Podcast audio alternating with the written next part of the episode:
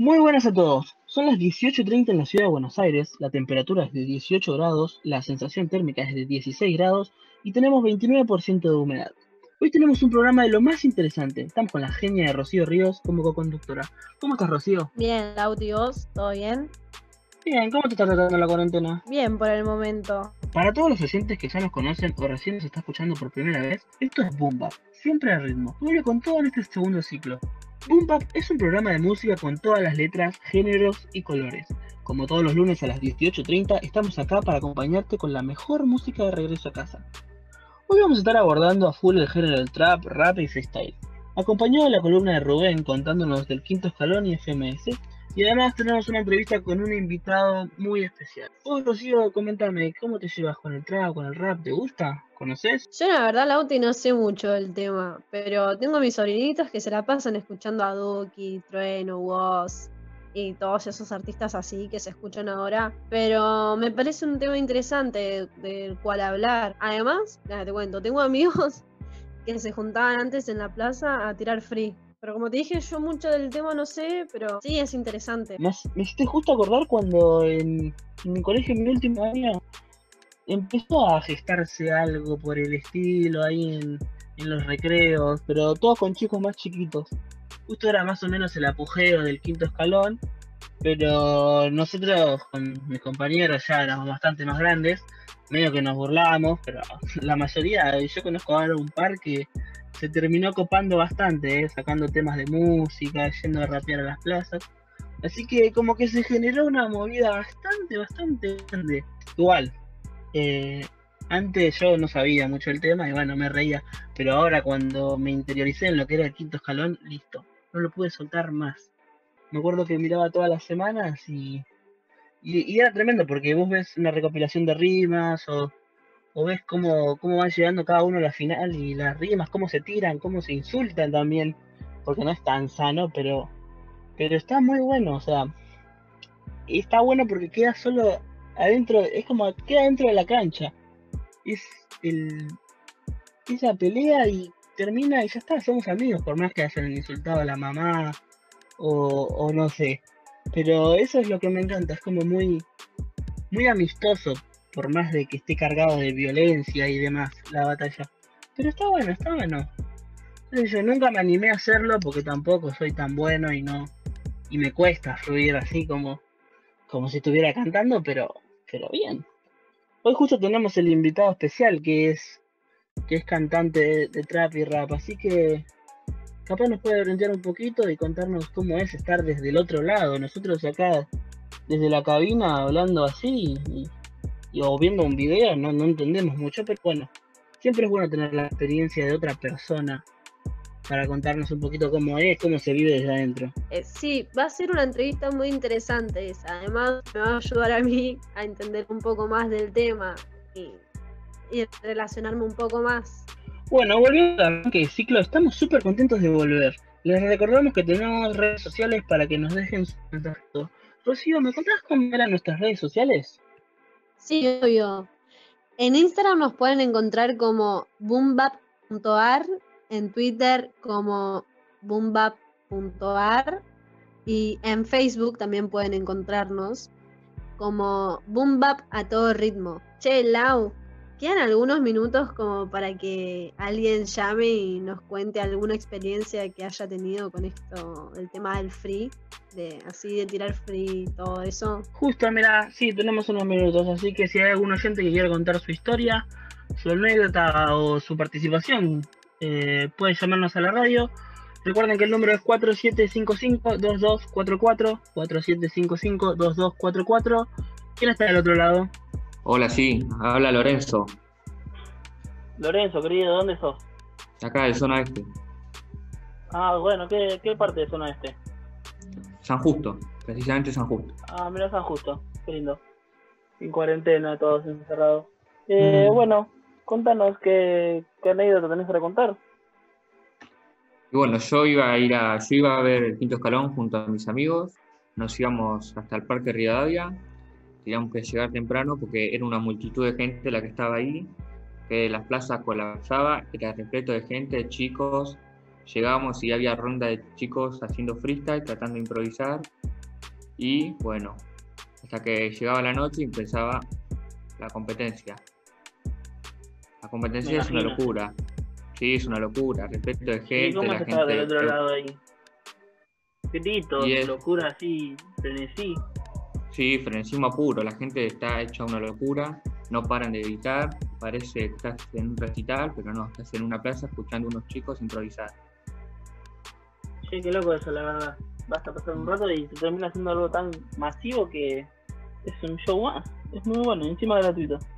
Y además eso es gratuito, que puede ir cualquier gente, cualquier edad puede ir, siempre y cuando los chicos vayan con la precaución de un adulto, porque ahí es tan enorme que te perdés y puede pasar cualquier cosa, pero bueno, es algo que la organización, la organización, ¿cómo sería? Eh, no se hace responsable si ocurre algo. Eso ya es responsabilidad de un adulto que tiene que ir con la precaución necesaria. Eh, buenísimo la historia, la anécdota del amigo de San Justo Lorenzo.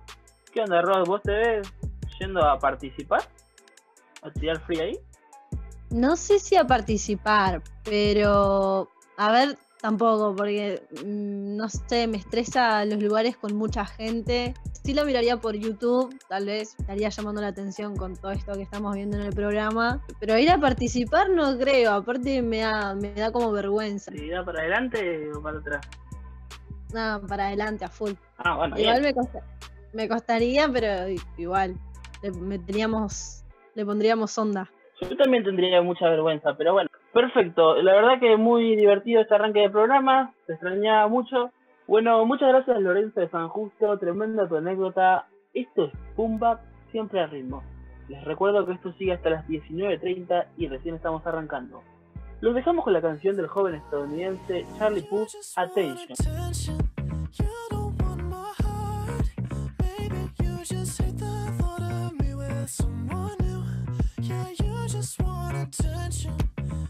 From the start.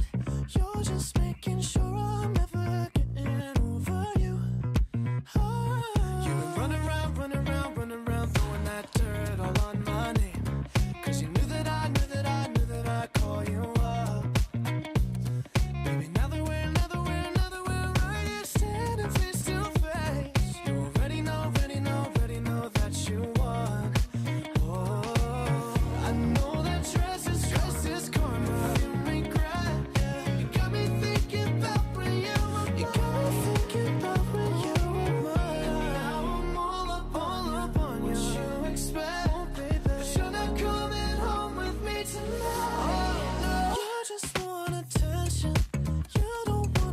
Bienvenidos de vuelta a todos a Boombox. Acá estamos con el capo de Rubén Altamiranda, nuestro columnista experto en todo.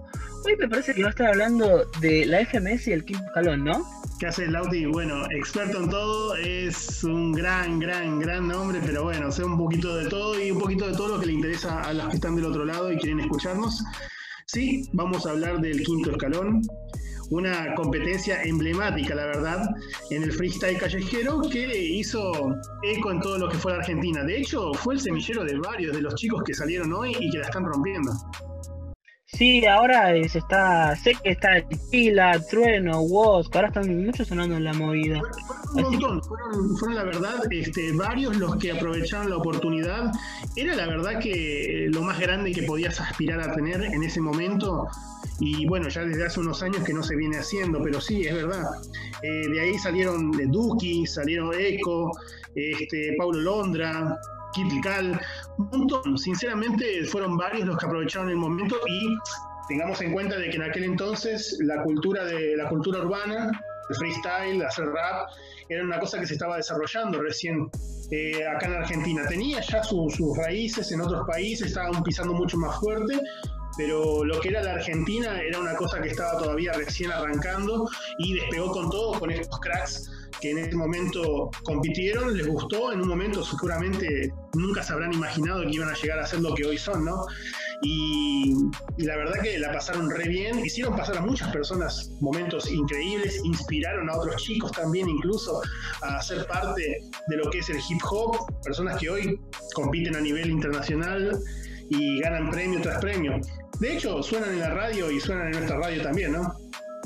Claro, sí, yo tenía entendido que, bueno, con el quinto escalón y algunas otras batallas un poco más chiquitas, eh, organizaciones, se terminó creando una, eh, una red de, traperos, raperos, hijoperos argentinos tremenda. Que, bueno, terminó generando, haciendo que Argentina sea como una, una potencia conocida en todos lados por, más que nada, el quinto escalón. Y que, sí, yo, yo lo seguía, me acuerdo. Y en la Red Bull, y la gente de otros países apoyaban a argentinos. Eh, ahora se me viene a la cabeza Papo, que salió campeón de la internacional. No, que salió campeón acá en Argentina y también llegó lejos en la internacional. Y o Woz, que también. eh, la gente es muy querida también afuera. Bueno, de hecho, de hecho sí es así. Eh, esto, abrió la puerta, digámoslo así, fue tanto importante porque entretuvo a muchas personas, de hecho estos pibes que lo hacían, lo hacían por puro gusto, no aspiraban a mucho más, pero obviamente los magnates de los deportes extremos, los magnates de las, del entretenimiento también, ¿por qué no? Que son Red Bull y muchas otras marcas, vieron en ellos la oportunidad de poder expandirse y hacer de esto un negocio que hoy es muy rentable realmente, que lo han llevado a otros países. Estos pibes, eh, vos pudiste pensar que estos pibes se juntaban un domingo a la tarde en la plaza, estaban con la familia primero un rato y luego se iban a la plaza eh, a rapear, a tirar rimas.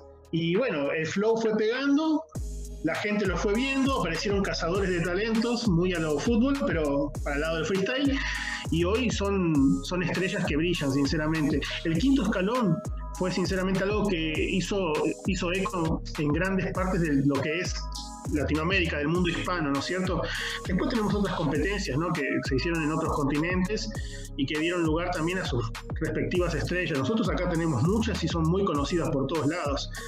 Mira, Rubén, antes de eso te quiero comentar algo que es que me parece genial del quinto escalón. Es que el quinto escalón, para el que no sepa, se hacía en el Parque Rivadavia en Caballito, en la ciudad de Buenos Aires. Y comenzó como una- un grupo de gente que se fue creciendo, fue creciendo de boca en boca de los videos de YouTube y demás. Eh, y la gente empezó a compartirlo masivamente que mucha gente se copó a ir a la plaza y llegó tanto el punto, a un punto tan grande que tuvieron que hacer un escenario especial para hacer, para hacer la fecha. Y no solo eso, creció tanto que la gente vecina, los aledaños a la plaza, se quejaban de los ruidos y por más que sea una hora, dos horas, a la gente le molestaba. Y es por eso que la última fecha se hizo eh, en, un- en, en el Teatro de Vorterix, justamente. Donde esa fecha que la terminó ganando Woz. Pero fue muy loco como algo tan chiquito como un par de pibes rapeando en la calle terminó eh, haciéndose un show tremendo que se transmitió en, eh, por Vorterix, Bueno, Estadio Respeto.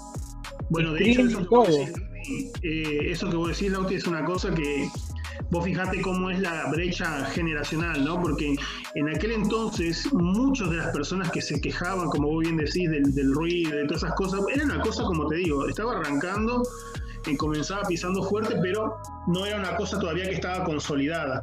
Hoy en día sí está consolidada, pero las personas que en aquel entonces se quejaban, que muchos incluso eran padres, eran este, personas un poco mayores de otra generación, que venían de otro palo y todo lo demás, hoy en día acompañan a sus hijos a estas competencias y de hecho hasta lo disfrutan, porque ellos se dieron cuenta de que el freestyle era mucho más que pibes tirando palabras por sí solos. Es necesario ser muy inteligente.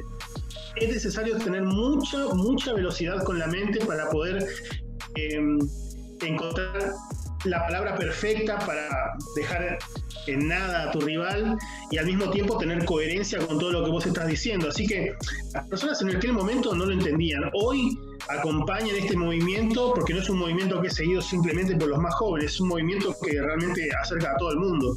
Y hoy tenemos la FMS, que tenemos una fecha confirmada para quien no sabía. Estamos ahí nomás, de hecho en este mes arrancamos, no esta semana sino la próxima, va a arrancar el sábado 29 de agosto. Para el que no sabe, la FMS también eh, son las siglas de Freestyle Master Series, que es una liga profesional de rap, entonces tiene una tabla de puntos con ascenso y descenso. Para el que no sabía, bueno, ahora lo sabe. Y se hace en España, México, Chile y bueno, desde el año pasado o hace dos años más o menos que se viene haciendo en Argentina. Sí, Rubén, por favor. Es así, es así. Bueno, lo que nosotros tenemos confirmado hasta el momento son algunos de los datos. Eh, bueno, muchas personas ya lo conocen, lo querían ver y se estaba especulando sobre si podría seguir o no.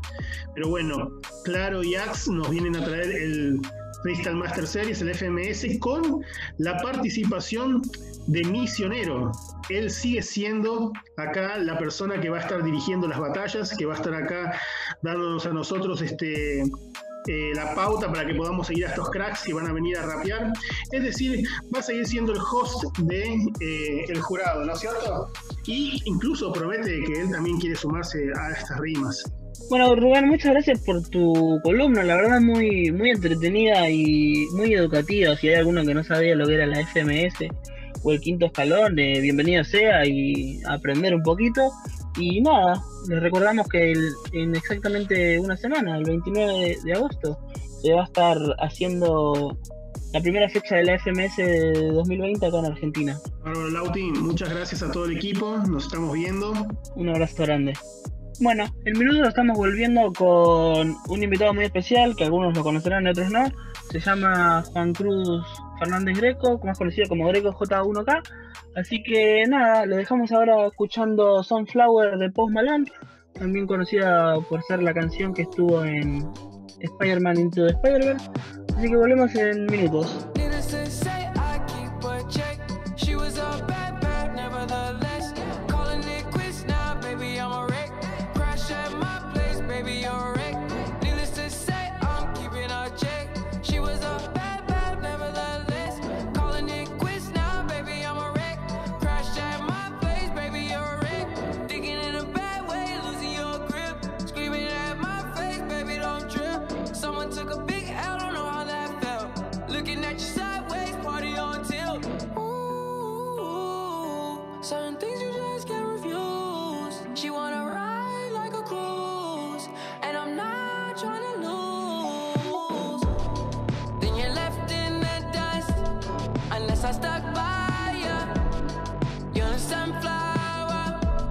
I think your love would be too much, or you'd be left in the dust, unless I stuck by ya. You're the Bueno, ahora recién regresamos, estamos a punto de hacerle la entrevista a alguien muy copado, muy divertido, muy interesante. Che, Lauti, contame un poco quién es el invitado especial de hoy. Bueno, su nombre es Juan Cruz Fernández Greco, que AKA conocido también como Greco J1K, que recientemente acaba de sacar su canción llamada Fe. Bueno, acá estamos con Juan Cruz Fernández Greco. eh, ¿Cómo estás? Todo bien, llevando la cuarentena. ¿Greco está bien que te diga o crees que te diga Juan Cruz? Sí, O- perfecto, perfecto. Muchas gracias por coparte. No, no es por nada, gracias a ustedes. Que tenemos unas preguntitas sencillas. Bueno, Greco, yo te quería hacer una, unas preguntas, porque yo mucho de esto no entiendo, no estoy metida en el tema y bueno, nada. Eh, para mí es interesante saber. Y te quería preguntar cómo fue que empezaste, cuál fue tu inspiración, ¿no? Eh, ya de por sí, mi papá toca la guitarra en una banda que existe antes que yo nazca, entonces desde que literalmente nací voy a ensayos, recitales y estoy en esa. Pero no me familiar, me encantaba, pero no era algo que yo decía, uy, lo quiero hacer. Pero una vez estaba con unos amigos jugando a la pelota y escuché que, que estaban hablando algo que no entendía y les pregunté y justo estaban hablando del freestyle. Me acuerdo esto fue en 2015, me quedó regrabada la fecha. Le dije, ¿qué es eso? Nada, me dijeron que lo busque, lo busqué y ni bien lo vi, dije, yo quiero hacer esto. Y empezó así, en el colegio, con mis amigos, probando, probando, probando, y hubo dos, que es Umbre, mi compañero con el que hago muchos temas, que nunca lo quisimos dejar y un día yo tenía un amigo con el que aprendí mucho música porque él estaba un poco más avanzado que yo y me dijo, che, me conseguí otro micrófono, pum, me trajo ese micrófono viejo a mi casa y de ahí hice el primer tema y dije, pa, quiero hacer esto. Qué buena onda, qué copado. O sea que fue como así de la nada, por así decir. Fue que fueron muchos factores ajenos a mí que me dijeron, va por acá, va por acá, va por acá. Y La música te fue llevando. Claro, eso, porque cual. como en otra onda y. Nada, te llegó la llamada, ¿Me básicamente. llegó? Sí. Sí, fue algo que, tenía que llegar a mí y llegó. Aparte tu papá era músico, es como... De alguna forma te iba a tocar. Sí, sí, ahora de hecho he tocado algunas veces con mi viejo, con una banda que me, que me Uh, invitaron a algunos shows y me sumé y eso fue una muy linda experiencia. Bueno, entonces yo te pregunto, ahora que, bueno, sacaste un tema hace poquito, eh, sacaste fe, quería saber cómo es el proceso de, la creación de una canción ahora que estás en cuarentena, tipo, grabar un video, la inspiración, ahora que estás encerrado, ¿qué onda? ¿Cuesta más, cuesta menos? Y es, eh, yo creo que cualquier cosa en la cuarentena es un desequilibrio, ya las emociones, la- eh, cualquier cosa, un día es re fácil, otro día es re complicado, un día, un día decís que lindo, no toca hacer nada y otro día te querés matar por el encierro, pero hacer una canción es lo mismo, me, pasó al principio que dije a pleno y lo aproveché un montón para tocar la guitarra. Y nada, ese tema fue un día que, que tenía muchas ganas de hacer un tema y lo empecé. Y estuve dos semanas enteras haciendo el tema, el video, y es re distinto porque tenés que hacer todo desde tu casa, y yo no sé hacer todo lo que necesita un tema, entonces claramente el producto fue algo casero, porque es todo hecho en casa. Sí, igual el producto final quedó bastante bueno. Para el que lo quiera buscar, es Gracias. Greco J1K, Fe, eh, del canal de YouTube Desubicados. Así que nada, lo pueden buscar tranquilamente y, y está bueno. eh, la edición quedó linda, o sea, quedó un producto. la edición se cargó Quique, que ahí fue lo mismo que siempre, mandarle los videos, hablar de las ideas, pero bueno, las tomas eh, las hizo mi mamá. Oh, mirá. Tremendo eso, la verdad. Eh, justamente te iba a preguntar algo y se me fue. Pero me gustó mucho lo que dijiste, que en la cuarentena todo parece fácil porque tenés tiempo libre, pero un día sí, un día no. Me pasa mucho, la verdad.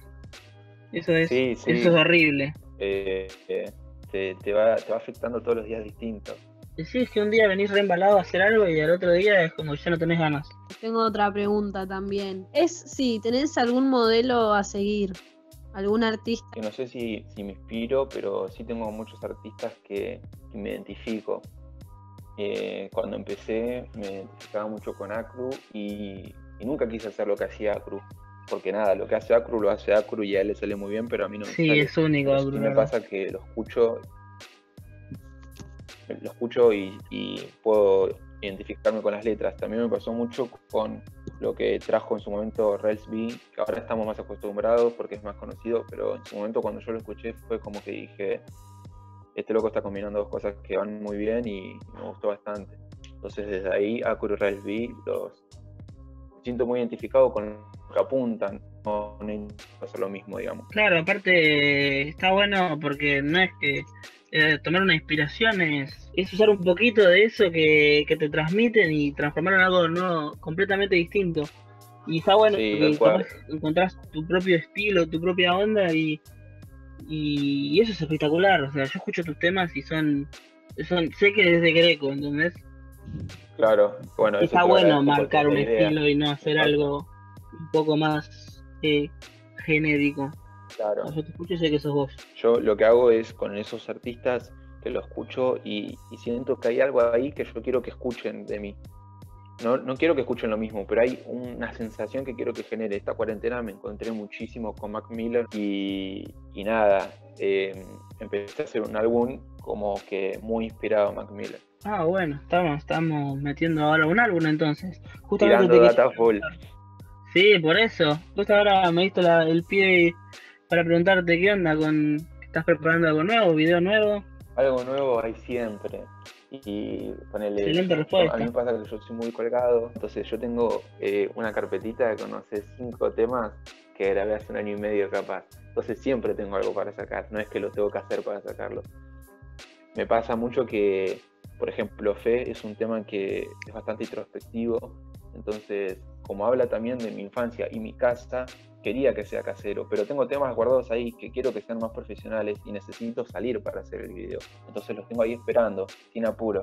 Eso está muy bueno porque ah, no solo tenés ya preparado un par de temas, sino que puedes ir generando cuando te agarran la inspiración. Entonces nunca te vas a quedar suelto y por más que no vayan al disco, te queda algún single o algo así para, para ir metiendo. Que no, no me encuentro con ningún ritmo o a mí no, no me gusta usar bases de YouTube. La- el de Fe es de YouTube, pero por el tema de, de que no puedo salir, no puedo ir a la casa de ningún. Entonces yo Claro. por lo general escribo sin, sin instrumental. Entonces me pasa mucho que tengo letras escritas y no, no son un tema todavía, pero son letras que en algún momento voy a decir, uh, mirá, esto queda bien acá. Pum. No, lo metes ahí. Sí, Sí, va- vas armando la canción de a poco y cuando llega el momento va a ir largándose. O sea, que crezca sola. tal cual. Tal cual, no la presiono. Eh, es como, como pasó que me llegó a mí la música, pasa, lo que tiene que pasar pasa. Entonces esa letra, eh, cuando se tenga que unir con un ritmo, se va a unir y va a ser en el momento que tenga que salir. Bueno, la verdad. Bueno, eh, tremendo. Muy interesante lo que hablas. Muy buena tu música. Para el que no lo, no lo escuchó, recién se está escuchando, Greco J1K, lo pueden encontrar. Recientemente sacó la canción llamada Fe. Así que nada, un gusto hablar con vos y nada, muchas gracias por coparte. Gracias a ustedes por la buena onda.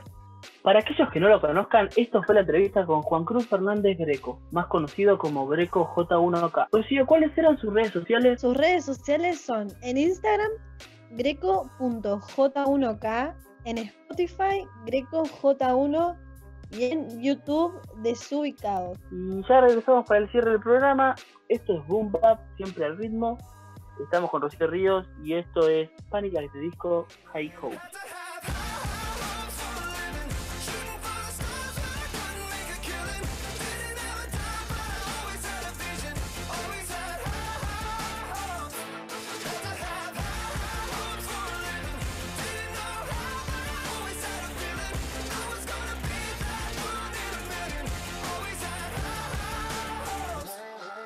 Mama said,